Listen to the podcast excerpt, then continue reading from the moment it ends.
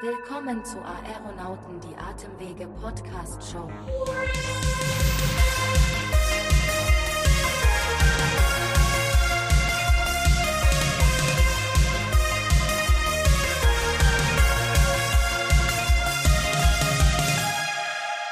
Hallo, liebe Hörerinnen und Hörer.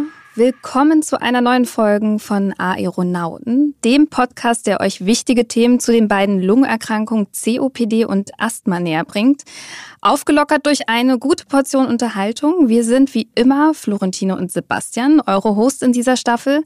Aber damit nicht genug. Mit dabei in der Sendung ist auch immer noch ein Arzt. Heute ist es Dr. B bei uns. Zu Gast in der Sendung und ich freue mich schon auf das Interview. Und eigentlich könntest du doch langsam auch mal die Fragen übernehmen, Sebastian. Netter Versuch, liebe Florentine. Aber ich glaube, äh, wir bleiben doch schon bei der gewohnten Aufteilung, oder? Alles, was medizinisch, fachlich, wissenschaftlich wichtig ist und äh, auch genauso richtig äh, überbracht werden soll, das äh, könnt gerne ihr beide machen. Und ähm, ich bremse euch dann ein, wenn es zu wissenschaftlich wird und wenn wir ins Nerdtum drohen abzudriften, oder? Ja, na gut, da hast du wohl recht. Dann lassen wir es mal dabei. Du kriegst das, glaube ich, auch mit dem Entertainment-Part wesentlich besser hin als ich. Das hört man gern, das hört man gern. Dankeschön.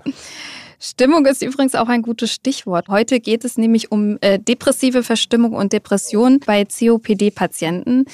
Ein sehr ernstes Thema. Das kommt auch gar nicht so selten vor. Man geht davon aus, dass mindestens ein Viertel der Erkrankten davon betroffen sind. Depressionen kommen insgesamt häufig bei chronischen Erkrankungen vor. Ist eigentlich auch kein Wunder, wenn man sich vorstellt, was so eine Diagnose für eine Belastung mit sich bringt. Ja, absolut. Ich glaube, da muss man äh, ausnahmsweise mal nichts für studiert haben, äh, um das zu verstehen. Depressionen sind immer ein sehr, sehr schwieriges Thema, immer noch, muss man eigentlich sagen, auch in unserer Gesellschaft. Und äh, das macht es für Betroffene natürlich am Ende des Tages auch nicht wirklich einfacher. Hilfe zu suchen ähm, oder sich überhaupt erstmal einzugestehen, Florentine, dass man vielleicht Hilfe braucht, äh, ist natürlich da auch nicht die leichteste Übung. Dem einen gelingt es besser, der anderen weniger gut. Ich bin wirklich sehr gespannt, was unser Gast heute, Herr Dr. B., oder wie ich ihn fast schon freundschaftlich nennen darf, Kai, heute zu diesem Thema ähm, aus seinem Praxisalltag zu berichten hat, welche Erfahrungen er damit gemacht hat und äh, wie er generell darüber denkt, ähm, weil so richtig erforscht äh, ist das Thema Depression, glaube ich, nach wie vor sowieso auch nicht, oder? Ja, da fragen wir am besten unseren Gast. Kai, herzlich willkommen bei uns im Studio. Schön, dass du bei uns heute wieder bist und äh, so ein bisschen aus deiner Praxis erzählst. Da würde mich direkt mal interessieren. Mhm, Wortspiel. äh, da würde mich direkt interessieren, ähm, triffst du auf viele COPD-Patienten, die an Depressionen leiden? Ja, zunächst mal hallo, äh, liebe Florentine, lieber Sebastian. Schön, dass ich wieder dabei sein darf. Jetzt zum Thema Depression. Ähm, also das Thema Depression oder als Vorstufe davor, vor die depressive Episode oder depressive Verstimmung. Ähm, die kommt natürlich bei sehr vielen, nicht nur chronischen Erkrankungen, aber auch bei natürlich lebensverändernden akuten Erkrankungen vor. Und ähm, es gibt nun im Kollektiv der COPD-Patienten tatsächlich einen relativ hohen Anteil von Patienten, die zumindest mal an äh, depressiven Verstimmungen, die auch dauerhaft sein können, ähm, leiden. Also das ist durchaus eine ähm, Verschrankung, die mir im, mit meinen Patienten relativ häufig begegnet. Depressionen sind ja auch sogenannte Begleiterkrankungen oder sogar äh, bezeichnet als treatable traits, also mess- und behandelbare Merkmale oder Aspekte einer Erkrankung. Und da gab es vor ein paar Jahren kontroverse Diskussionen darüber, ob die klassische Diagnose Asthma und COPD abgelöst werden sollte durch ein individuelleres Patientenmanagement und dem Konzept der Treatable Traits von Professor Alva Agusti. Mhm. Der ist Direktor der Thoraxklinik am Universitätsklinikum Barcelona. Der hat das so ein bisschen aufgestellt. Ähm, da gibt es verschiedene Faktoren, die er da aufführt. Also äh, Faktoren wie spezielle Symptome, Begleiterkrankungen und das individuelle Exacerbationsrisiko werden durch den Oberbegriff COPD nicht adäquat abgebildet, ist er der Meinung. Und dass die Lungenfunktionsprüfung nicht alleine ausreicht, ähm, dass man weg von der Therapie nach Phänotyp und hin zur Therapie nach Endotyp, also nach Biomarkern mhm. geht. Äh, was hältst du davon? Warme Worte.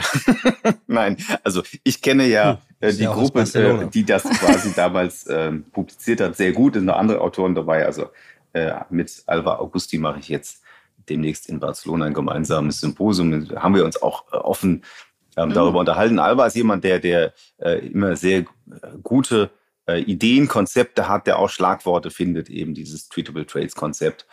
Und äh, mich kitzelt das natürlich immer ein bisschen oder fordert das manchmal ein bisschen heraus, weil ich sage, das ist äh, ähm, ja sehr viel äh, alter Wein in neuen Schläuchen.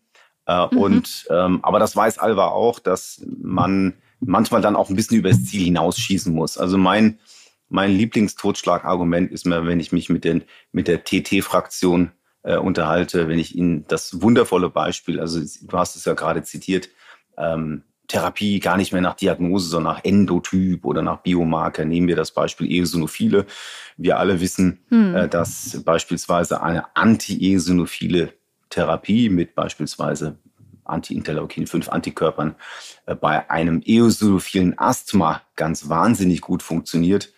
Wenn wir den gleichen Biomarker bei COPD-Patienten messen und das behandeln, da gibt es bislang ja ein paar Versuchte oder Studienversuche, muss man eher sagen. Es ist noch nicht zugelassen. Aber dann sehen die Ergebnisse lange nicht mehr so atemberaubend aus. Und da sage ich den, den Leuten immer gerne, pass mal auf, ihr, ihr Scherzbolde. Ähm, der Treatable Trail Eosinophile, der geht hier offensichtlich deutlich unter gegenüber dem ganz banalen, wahrscheinlich hausarztgemachte Diagnose, ist es Asthma oder ist es COPD. Also man muss das Ganze immer ähm, nicht ganz so heiß löffeln wie es gekocht ist. Grundsätzlich ist die Idee natürlich, personalisiert zu behandeln, auch so ein Schlagwort, was ich ein bisschen überstrapaziert finde. Aber es stimmt schon, wir wollen einen ganzheitlichen Ansatz haben. Äh, wir wollen für jeden Patienten natürlich gucken, wo sind Stellschrauben, dass wir ihm irgendwie das Leben mit seiner Krankheit noch einfacher machen können. Da gibt es eine ganze Reihe von Ansätzen. Ähm, und ob man das jetzt personalisiert oder Treatable Traits oder wie, was, wie, wie man das nennt, unter welchem Label, das ist mir persönlich relativ wurscht. Und nochmal, vieles davon ist ja auch nicht neu. Nicht, dass eine komorbide Depression natürlich etwas ist, was unter Umständen behandelt gehört bei einem COPD-Patienten. Äh, dazu brauche ich ja kein Konzeptpaper über Treatable Traits. Sorry. Ja. Ich hoffe, er hört nicht unseren Podcast. Doch, kann er was gerne. Dann Mob, kann er mir, am, kann. Er kann glücklicherweise kein Deutsch, aber. Was heißt denn morbide in dem Zusammenhang? Ich dachte, morbide ist immer direkt tot. Nein, morbide ist nee, erstmal nur krank. Nee. Ah, mhm. okay. Oder gebrechlich. Ja. Könnte man auch sagen. Alles klar, wieder was gelernt. Mhm. Würdest du denn sagen, dass so individuelle Konzepte, wie zum Beispiel, wie wir genannt haben, dieses Treatable Trade-Prinzip im Klinikalltag überhaupt umsetzbar? Das hängt ja auch immer davon ab, ähm, ich kann ja sehr viele warme Worte produzieren, aber am Ende ist mir die Frage, ist denn überhaupt meine Therapie, und dann meine ich jetzt gar nicht nur unbedingt nur medikamentöse Therapie, ist die denn so ausdifferenziert, dass ich daraus jetzt äh, eine, eine, Wissenschaft machen kann. Und da muss ich dann auch in aller Bescheidenheit als Pneumologe sagen, was mache ich denn mit der Mehrzahl meiner Patienten? Die bekommen eine inhalative Kombinationstherapie mit mehr oder weniger, ob Asthma oder COPD, den gleichen Substanzen. Äh, und dann ist für 80 oder 90 Prozent davon auch gut. Also brauche mhm. ich da denn überhaupt sowas? Also warum soll ich mich denn da hinsetzen und mir über Treatable Trades Gedanken machen, wenn ich weiß, dass hier der übliche, ähm, ich sag mal, 0815 Standard-Asthma-Patient oder Standard-COPD-Patient doch mit einer einfachen Therapie ganz, ganz gut fährt. Und das ist eine Sache natürlich, da, für die es nicht funktioniert, das ja der kleinere Teil ist, da müssen wir uns Gedanken machen, warum funktioniert es nicht? Sind wir da genau genug? Gibt es neue Ziele? Äh, und dann können wir den nächsten Schritt gehen. Beim Asthma haben wir es beispielsweise wunderbar geschafft. Da haben wir mit den Biologikern tatsächlich solche äh, Behandlungen entwickelt. Und da kann ich jetzt wirklich von so einer Art Endotypen personalisierte molekulare Therapie sprechen oder in der Onkologie. Hm. Ne? Da mache ich eben, da hat das eine Konsequenz, wenn ich da so einen genetischen Marker oder eine Mutation bestimme unter Umständen. Ja.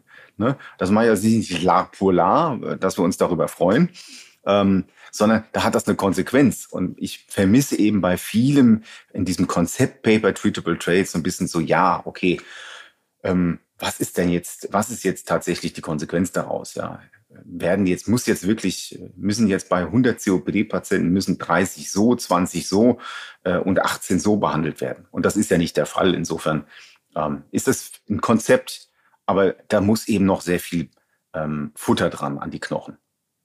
Das ist so eine klassische Reviewer-Antwort. Hm? Was, was ist denn eine klassische Reviewer-Antwort?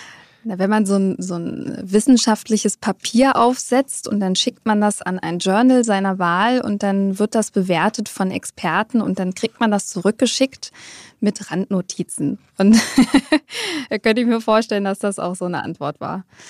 Das wäre noch die freundliche Variante davon. Ja. Der Review-Prozess ist ja anonym. ja, stimmt. Ja, da darf man auch gelegentlich etwas unfreundlicher sein. Nein, ich bin grundsätzlich üblicherweise, ich bin ein sehr konstruktiver ähm, und ein sehr. Das ist auch wichtig, weil das ist ja der Fokus. Ja. Jetzt ist es, finde ich, auch nicht so äh, unwahrscheinlich, dass COPD-Patienten Angst und Depressionen entwickeln. Ich glaube, jeder von uns, der mal COPD-Patienten behandelt hat, äh, kennt die Situation, wenn, wenn die im Bett liegen, wenn die keine Luft bekommen und so. Man sagt ja auch nicht ohne Grund, dass so der unangenehmste Tod eigentlich dieser Erstickungstod ist. Und ähm, trotzdem ist es ja eine Sache, die häufig unbeobachtet bleibt. Vielen ist es unangenehm, darüber zu sprechen. Aber zwischen 40 und 70 Prozent der COPD-Patienten leiden tatsächlich unter Angst und depressiven Beschwerden. Das ist mit, verbunden mit einer, einer extrem hohen Dunkelziffer. Kann man auch verstehen. Wie gesagt, das ist ein Thema, das in unserer Gesellschaft gerne so ein bisschen totgeschwiegen wird. Und bis zu 80 Prozent leiden unter einzelnen Depressionssymptomen, bis zu 75 Prozent sogar unter Angstsymptomen oder Panikattacken. Und ähm, warum ist das Thema Depression für viele immer noch so schwierig anzusprechen?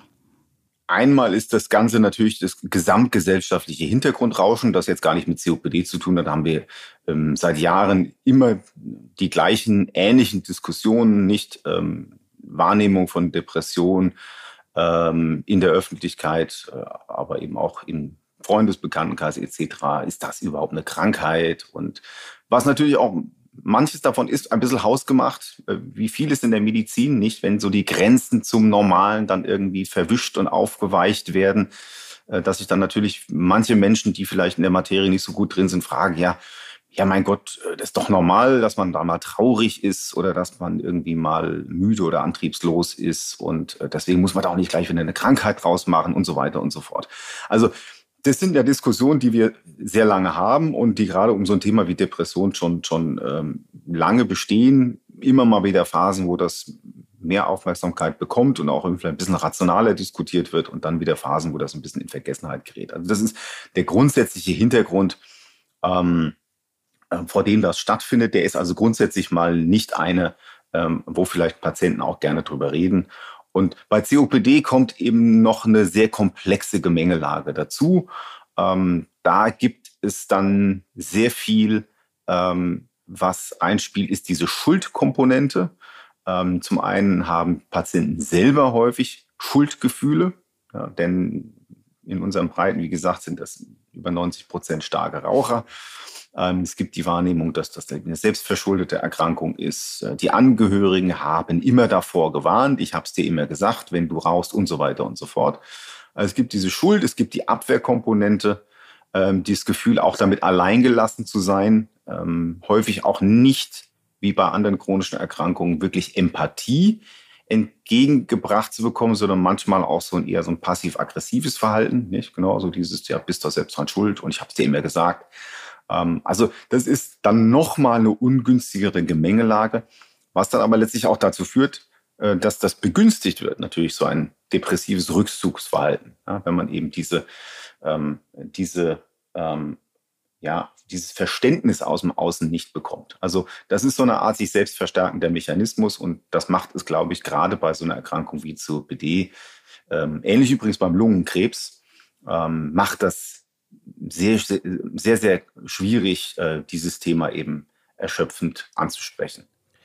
Sind äh, COPD oder Asthma Selbsthilfegruppen ein Ding? Gibt es sowas, wo sich ähm, ja, gleich Leidende und, ja, äh, treffen? Das gibt es also, wobei Asthmatiker sind in der Regel da besser organisiert. Da gibt es ja sehr große Organisationen, Deutsche Allergiker und Asthmabund, auch eine ganze Reihe von Patientengruppen Selbsthilfe. Bei der COPD ist das noch so ein bisschen in den, äh, in den Kinderschuhen das, mhm. das gleiche Problem. Wie gesagt, viele trauen sich damit nicht an die Öffentlichkeit.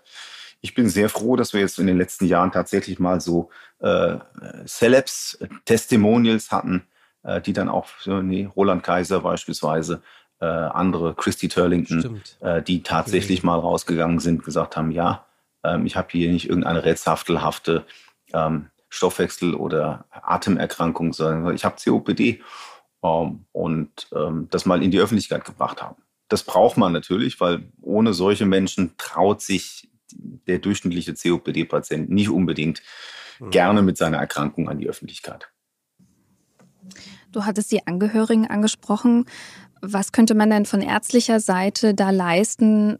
Äh, vielleicht ein Gespräch mit den Angehörigen anbieten, also um darüber aufzuklären, was halt auch Gefahren und Begleiterkrankungen gerade im Bezug auf Depressionen und Angststörungen von also ihren Angehörigen ist?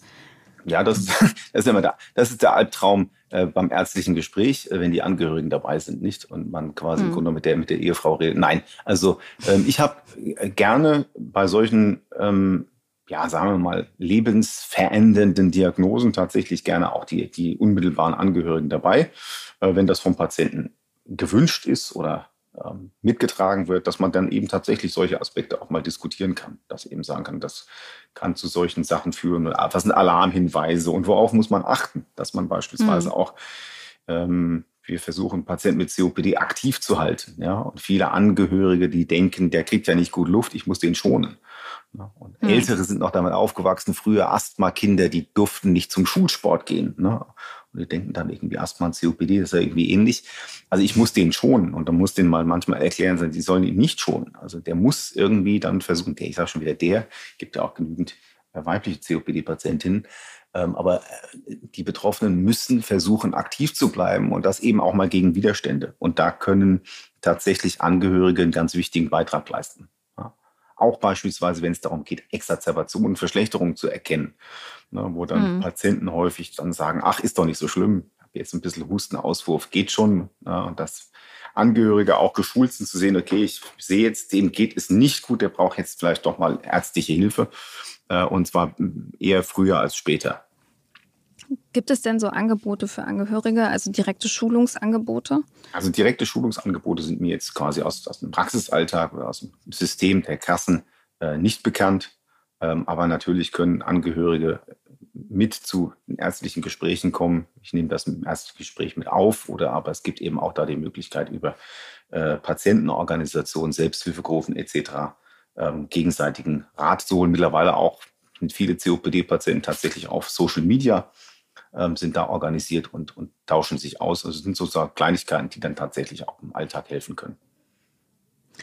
Würde es denn von ärztlicher Seite Sinn machen, ähm, Therapie- und Beratungsoptionen gerade in, in der psychologischen Richtung früh anzubieten? Also sagen wir mal, du hast jetzt einen COPD-Patienten, der ist noch relativ im Anfangsstadium und ähm, hat auch noch keine Begleiterkrankung, also keine psychologische Begleiterkrankung, aber den schon frühzeitig präventiv aufzuklären, dass die Gefahr besteht und was so Alarmzeichen sind? Also ich glaube, dass bei allen chronischen Erkrankungen das sicherlich eine, eine Säule ist, die im Moment noch ein bisschen unterschätzt wird. Ja. Ähm, und wir auch noch nicht so konkret wissen, ähm, wo man da ansetzen kann und wie man jetzt beispielsweise eine psychosoziale Mitbetreuung bei solchen Chronikern gewährleisten kann. Aber wir, eigentlich reden wir bei praktisch allen chronischen Erkrankungen die gleichen Probleme. Wir wissen, Patienten sind in der Regel nicht therapietreu. Die meisten Patienten verstehen ihre Erkrankung nicht, sie verstehen die Komplikationen nicht, ähm, sie verstehen die Interaktion zwischen den Erkrankungen nicht und so weiter und so fort. Und vieles davon ähm, was wir so im Alltag beklagen, was dann nicht funktioniert, liegt eigentlich in, sagen wir mal im weitesten Sinne, auch psychosozialen Gründen ähm, äh, begründet. Und deswegen ist es eigentlich umso unverständlicher, warum wir da eigentlich keine geordneten oder vielleicht auch evidenzbasierten Konzepte etabliert haben, zu sagen, was braucht eigentlich so ein Chroniker? Klar, Disease-Management-Programme sind so ein, ein Anfang, aber das geht dann meistens doch relativ unter. Also ich denke, nicht bei jedem. Ähm, es gibt ja auch sehr milde Verlaufsformen von COPD. Man muss jetzt auch nicht bei jedem Patienten mit der Diagnose jetzt gleich mit der Tür ins Haus fallen und sagen, also jetzt hier kommt, du hast jetzt COPD und jetzt kommt Tod und Teufel. Ähm, das ist ja auch nicht äh, individuell immer so, ähm, sondern es gibt eben sehr viele, die sind über Jahre stabil oder haben leichte Verlaufsformen. Das muss man dann erstmal abwarten. Aber dass man dann vielleicht ein Gespür dafür entwickelt, welcher Patient neigt vielleicht ohnehin ein bisschen zu ähm, äh, depressiven Verhalten etc. Und dass man darauf hinweist, zu sagen, okay, pass mal auf, da kann man vielleicht auch mal ähm, psychologische oder dann psychiatrische Hilfe in Anspruch nehmen. Suchtverhalten ist ja beispielsweise ein ganz essentieller äh, Bestandteil von COPD. Ja, die Verschrankung mit Depression, ähm, die ist ja auffällig und wir fragen uns ja seit langem, ähm, ob beispielsweise nicht ähm, Depressivität vielleicht so eine Art Vorstufe auch von COPD sein kann, weil natürlich Depressivität Suchtverhalten oder Substanzabusus, in dem Falle Zigarettenabusus, äh, mhm. begünstigt und das dann natürlich auch in der COPD-Karriere münden kann. Also das sind viele Fragen offen, ähm, die wir uns da sicherlich noch etwas intensiver kümmern müssen. Also was war zuerst da? Ja, nicht? Also ist, man klar, man kann immer sagen, schauen Sie, man kann immer die, die, die simple Sichtweise auf Dinge ist ja immer die, ist ja immer die schönste. Äh, und ich sage, äh, jemand ist schwer krank, der kriegt keine Luft, der ist ja logisch, ja, dass der jetzt hier nicht im, Karree hüpft und, und, und, und, und sich freut. Ne? Also, ne? also häufig ernten sie auch bei, selbst bei Kollegen von mir, manchmal erntet man Kopfschütteln. Ich sage, ja, wie kann man sich da überhaupt Gedanken darüber machen? Das ist ja logisch. Der ist schwer krank, kriegt keine Luft, ist ja depressiv, nicht? Das ist ja auch irgendwie rational. Aber ich bin ja bin ein neugieriger Mensch und ich stelle mir mal vor, stell mal vor, es wäre andersrum. Ne? Also kann man nicht die Frage stellen, ähm, gibt es da eine gemeinsame Wurzel? Hängt das vielleicht irgendwie miteinander zusammen? Ist das quasi doch nicht so einfach mit ähm, Wirkung und äh, Ursache und Wirkung? Ähm, und da finde ich, da wird dann Wissenschaft, äh, medizinische Wissenschaft wirklich interessant. Und wenn man die Literatur anschaut, tatsächlich gibt es so ein paar ähm, Hinweise, die zeigen, manchmal beginnt COPD offensichtlich sehr früh. Ähm, mhm. Und diese Verquickung mit solchen ähm, äh, psychischen Erkrankungen, die ist zumindest auffällig. Wenn jetzt ein Arzt oder Ärztin so einen COPD-Patienten bei sich in der Sprechstunde hat, wie könnte man denn genau dieses Thema vertrauensvoll ansprechen? Also ich würde immer schauen, erstens mal, ähm, ist, fällt ein Patient so ein bisschen aus der Reihe. Also jemand beispielsweise, der Luftnot hat, die vielleicht nicht hundertprozentig sich deckt mit meinen physiologischen Befunden. Also ich habe vielleicht nur eine, leichte Lungenfunktionseinschränkung oder ich habe vielleicht normale Sauerstoffwerte etc. Patient aber ausgeprägte Luftnot zum Beispiel und ich finde auch nichts am Herzen. Dann ist natürlich tatsächlich eine Überlegung, hat, da, hat das eine, eine Stimmungskomponente? Ja, weil beispielsweise wissen wir, dass äh, COPD-Patienten mit Depression eine bis zu 50 Prozent stärkere Wahrnehmung haben ihrer Luftnot. Also die empfinden Luftnot schlimmer, subjektiv. Liegt es vielleicht daran? Und dann kennt man seine Patienten ja in der Regel, man weiß auch so ein bisschen, wie ticken die so.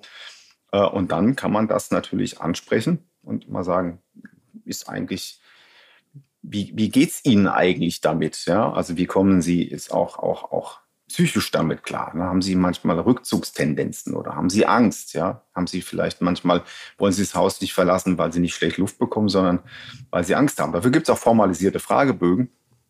Die können man auch sehr schön dem Patienten dann geben. Kurzfragebögen und solche Sachen. Das ist dann manchmal ein Einstieg, wo man sagt, ich sehe hier auf dem, auf dem Bogen, mein Gott, Sie haben da irgendwie ganz häufig die die höchste Stufe angekreuzt äh, und das sieht mir fast so aus, als hätten sie da irgendwie eine tiefergehende ähm, psychische Problematik. Und so kommt man da manchmal ins Gespräch. Ähm, und natürlich gibt es Patienten, die haben dann eine natürliche Abwehr dagegen und wollen das nicht diskutieren. Das ist dann schwierig. Da muss man das immer und immer wieder versuchen. Aber es gibt Patienten, zu denen dringt man nicht durch. Aber die meisten werden dann doch irgendwie sagen, ja, ähm, vielleicht ist da irgendwie tatsächlich was, ähm, was wir übersehen haben. Und dann kann man dann eben auch mal unter Umständen dann äh, bei den entsprechenden Fachkollegen Hilfe suchen. Hm.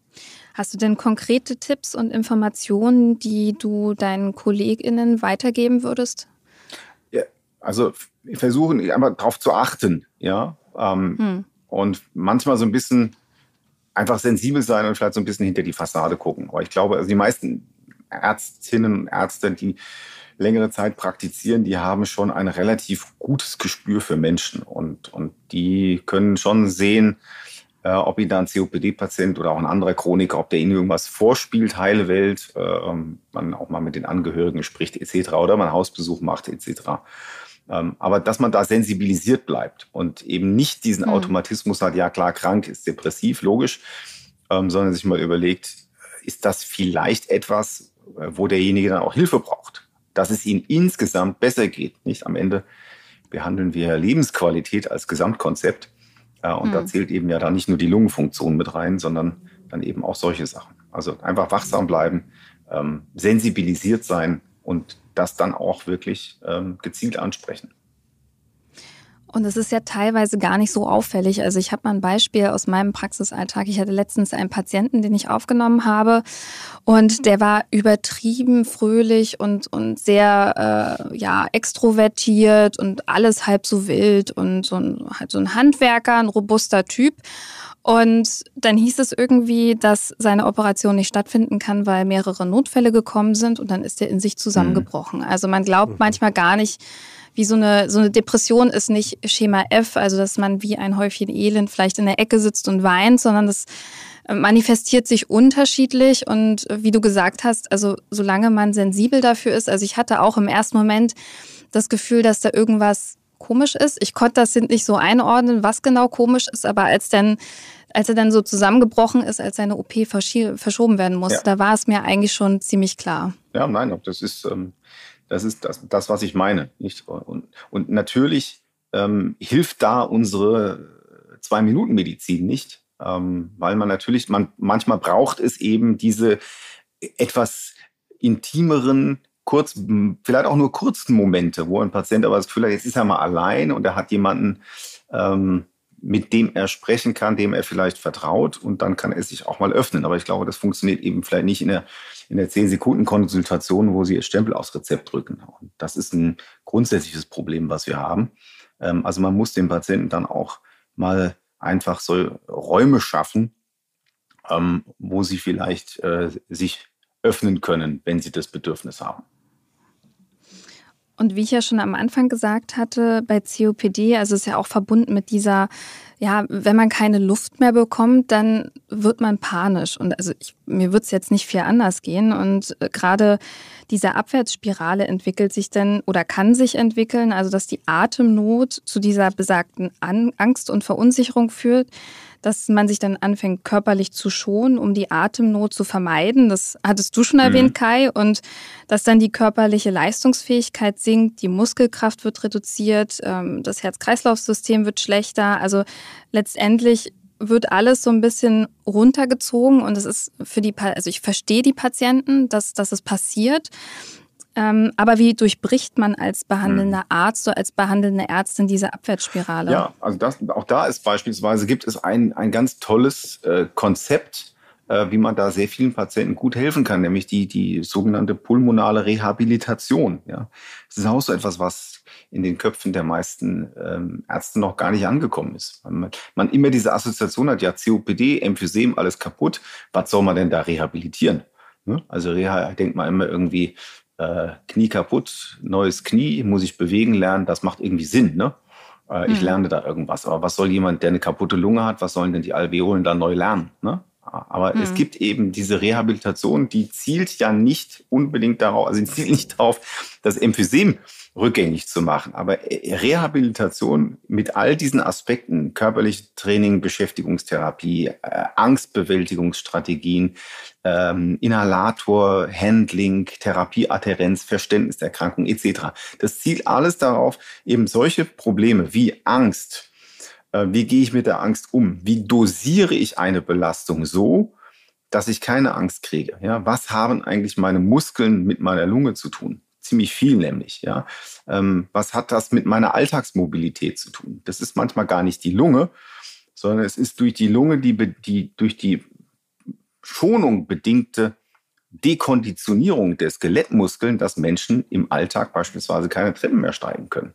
Wenn man aber mhm. da quasi ein Muskeltraining macht und ein Koordinations- oder ein Balancetraining, dann können die Patienten teilweise mit der gleichen Lungenfunktion nach einer Reha sehr wohl wieder Treppen steigen. Ja? Also das ist ein ganz tolles Konzept ähm, was einfach noch bekannter gemacht gehör, äh, gehört und, und wo viel mehr Patienten mit COPD äh, auch eben nicht medikamentös wunderbar profitieren können. Da gibt es auch ganz tolle Arbeiten, äh, wie man eben auch sieht, dass beispielsweise Angstzustände oder Angst vor Luftnot nach so einer Rehabilitation deutlich weniger ist bei COPD-Patienten als vorher. Also ähm, da nochmal mein, mein Plädoyer an alle Kolleginnen und Kollegen, ähm, dieses Konzept der pulmonalen Rehabilitation nicht, äh, nicht zu vergessen. Im Gegenteil, das muss quasi so eine Art Standard werden bei gerade schwereren COPD-Patienten. Da würde mich das jetzt natürlich interessieren, welche Kriterien muss der Patient oder die Patientin erfüllen, um den in diese Reha zu lassen? Naja, er muss natürlich reha-fähig sein. Das ist das Erste, was mhm. quasi mhm.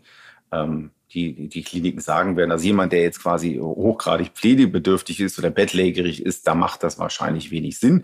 Im Einzelfalle entscheiden das die Kliniken. Das liegt natürlich auch daran, wie die Reha-Kliniken ausgestattet sind. Die einen äh, können vielleicht eher mobilere Patienten versorgen, die anderen sind vielleicht spezialisiert auf Patienten, die auch da mal zumindest nahezu noch bettlägerig sind. Aber generell gilt natürlich, je immobiler äh, ein Patient äh, ist und je akuter er ist, ähm, beispielsweise in der Exazerbation, desto weniger ähm, rehabilitationsfähig ist er. Ja, aber ansonsten gibt es da relativ wenig Einschränkungen.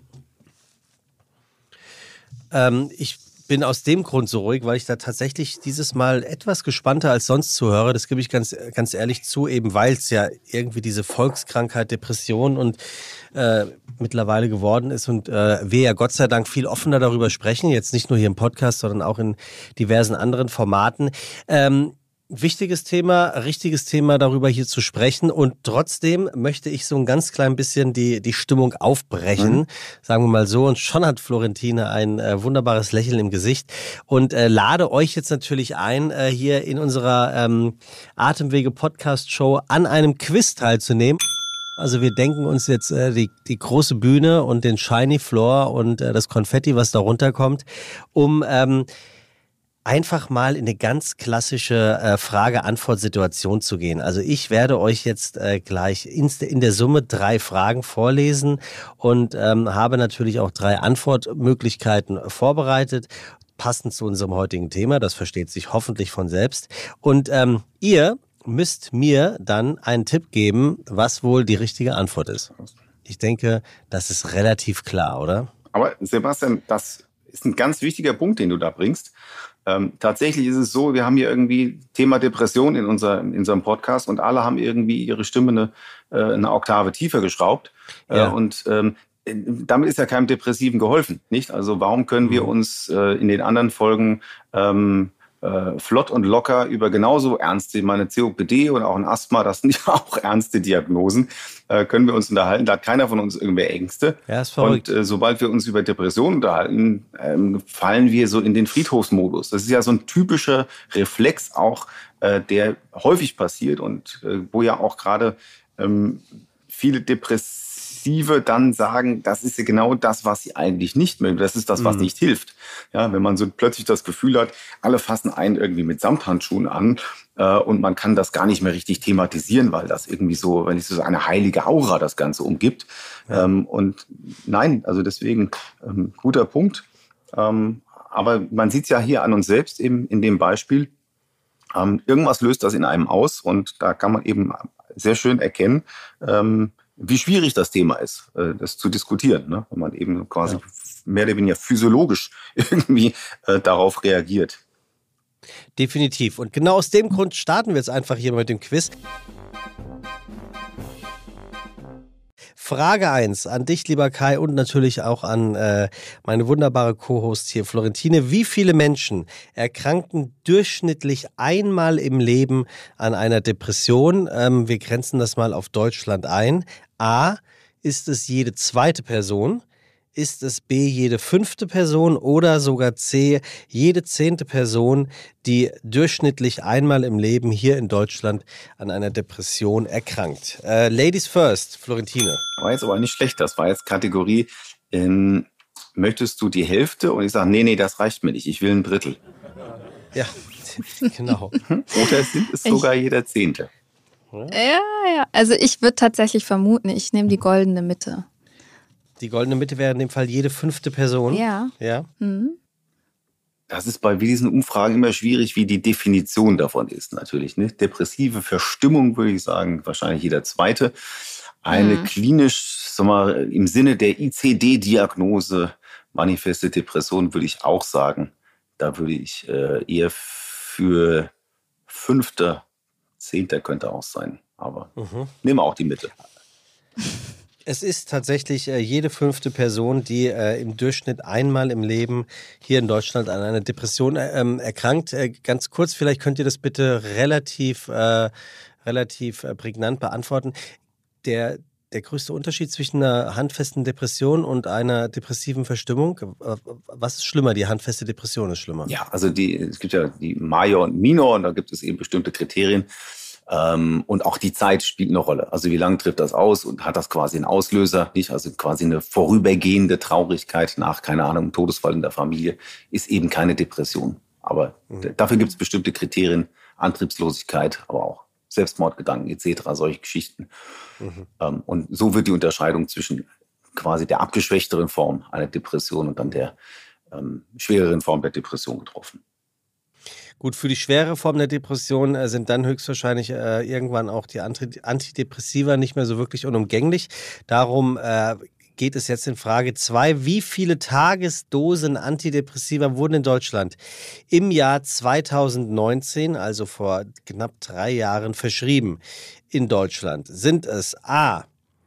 1,609 Milliarden Tagesdosen, 2,3 Milliarden oder C nur 950 Millionen.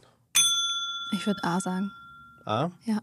Mhm. Nicht die geringste Ahnung. Das sind ja alles riesige Zahlen. Ähm, Ja. Da Ja, hilft einem ja nicht mal. Ausschlussdiagnostik. Ähm, ich hätte 950 Millionen. Jeder Also, Deutsche wenn man 10 jetzt mal- Pillen. Keine Ahnung.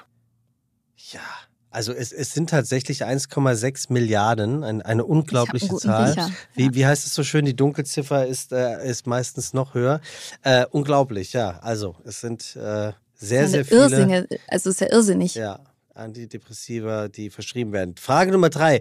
Wer begründete unser heutiges Verständnis einer Depression? Ist es A. Emil Kreplin, B. Siegfried Kaspar oder C. Pierre Fedida?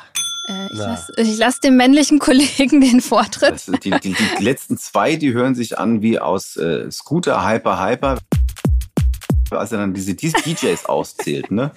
Laurent Garnier, Genau, ja. Pascal Fios, Stimmt. Special und so weiter. Also Kreppelin sagt mir was. Kreppelin war ein Psychiater, irgendwie so Zeitgenosse Freuds.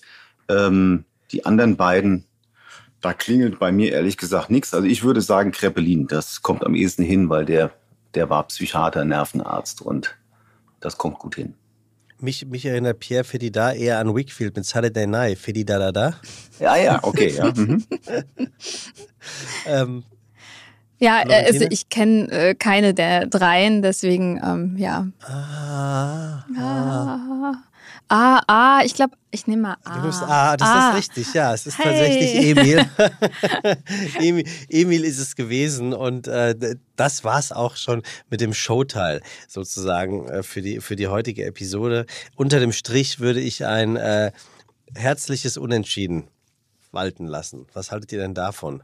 Und äh, noch ein, ein, zwei Karten für ein Scooter-Konzert. Hyper, hyper. Gerne. Fun Fact, Fun Fact an dieser Stelle: ähm, Ich gehe an diesem Wochenende auf ein Scooter-Konzert. Ach, ehrlich, wo? Wo denn? Ja, wirklich. Äh, hier in Hamburg auf der Trabrennbahn. Krass. Aber ich mache das seit äh, 20 Jahren. Das sind nämlich die Künstler meines jüngeren Bruders, Ah. Scooter. Und äh, dementsprechend äh, freue ich mich. Ich kann es nur jedem empfehlen. Ja, ja, absolut. Wer noch nie auf einem Scooter-Konzert war, Freunde, macht es. Es Ich ist glaube, das gleich, ist- gleichwohl peinlich als auch Ja, geil. ja, ich glaube, das gehört zu den Dingen, die man eigentlich im Leben äh, getan haben muss. Ja. So weit würde ich auch gehen. Ich arbeite Das momentan an einer Meta-Analyse zum Thema How much is the fish? Ach, wirklich? Ja, um diese Frage ein für einmal zu beantworten. Wir machen momentan Mega. eine repräsentative Umfrage in 27 Ländern äh, auf gut. Fischmärkten und äh, in Supermärkten und in Drei-Sterne-Restaurants und werden daraus jetzt quasi eine quantitative Analyse demnächst präsentieren, um die Frage How much is the fish ein für alle Mal auch Ich würde für die finale Umfrage würde ich nach Amerika gehen und zwar nach Wisconsin. Nach Wisconsin. Ja. So, also so viel zum, zum Quiz in der heutigen Folge und ich, ich, ich gebe eigentlich, gebe ich natürlich Kai auch vollkommen recht, Florentine. Äh, nur weil depressiv draufsteht, muss es ja nicht depressiv in der Stimmung äh, behandelt werden. Ne? Also das äh, möchte weder der eine noch die andere. Es ist etwas, was in den Alltag Einzug gehalten und eigentlich muss man froh sein, dass es so sichtbar geworden ist in der, in der Art und Weise. Besser als wenn man sich die äh, Decke komplett über den Kopf zieht. Naja, wir sind am Ende angekommen. Hier steht, ja. Sebastian führt mit Florentine im Ping-Pong. Das heißt, wir gehen jetzt Tischtennis spielen. Ja, Fände ich mega. Ich auch. Ja, machen ja. wir gibt es. Wir sind ja hier äh, bei OMR und die haben ja hier Kai äh, alles, was man zum Leben braucht. Spiele was alles, was der Hipster eigentlich zum Leben, alles was der, ja, genau. Was genau. der Medienhipster, der, der Berliner Medienhipster zum Leben braucht. Hamburg, ja. Hamburg. Ja, Hamburg, Hamburg, okay. Genau. Alles, alles, was du äh, zum Arbeiten nicht brauchst, aber äh, hast, um dich von der Arbeit abzulenken. Vom Massagestuhl bis zum zur Tischtennisplatte. Ein Traum. Ähm, also ich habe auf alle Fälle einiges gelernt. Ich habe sehr interessiert und wie immer sehr gerne zugehört. Äh, Florentine, das letzte Wort würde ich dir jetzt einfach mal geben. Ja, vielen Dank. Also ich finde, ich habe auch viel mitnehmen können, gerade den Punkt, den du genannt hast, Kai, dass man so in so eine selber mit der Stimme runtergeht und das Thema so ein bisschen vorsichtig genießt. Ich, ich finde, das ist ja, es zeigt eigentlich auch, dass das Thema viel zu selten behandelt wird und mehr Einzug bringen sollte, damit es auch so eine gewisse Normalität bekommt. Wir haben gelernt, was zum Beispiel das Thema Kommunikation, dass es ein zentraler Bestandteil in der Therapie psychischer Begleiterkrankungen bei Patienten und Patientinnen mit COPD ist. Unbeachtet und unbehandelt können Erkrankte sonst schnell in eine Abwärtsspirale geraten. Das hatten wir ähm, ziemlich genau erklärt, die nicht nur psychische Symptome, sondern auch die COPD tatsächlich verschlechtern können. Und wie wir ganz am Anfang der Folge besprochen haben, wird das ideale Ziel der Zukunft eine möglichst individualisierte Behandlung sein, weg vom Schema F hin zur zielgerichteten Therapie. Ob man das jetzt Traitable Treats nennt oder wie auch immer, ich glaube, das ist äh, relativ gleich. Vielen Dank natürlich äh, auch an dich, Kai, für deine Zeit wieder, dass äh, wir so wieder tolle Fragen beantwortet bekommen haben, für deine Einschätzung zum Thema und äh, damit ein letzter Dank auch an die Hörerinnen und Hörer und an dich wie immer, Sebastian. Es war sehr schön. Ja, ganz herzlichen Dank, liebe Florentine.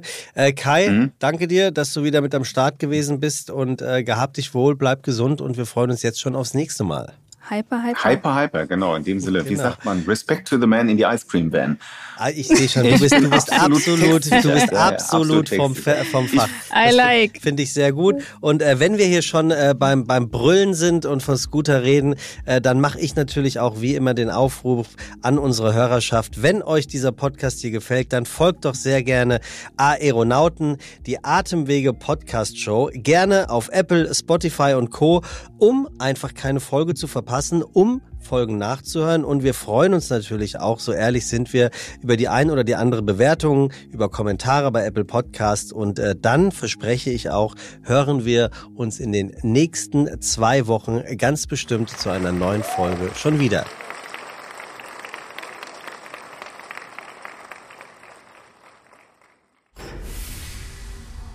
Aeronauten präsentiert von GSK.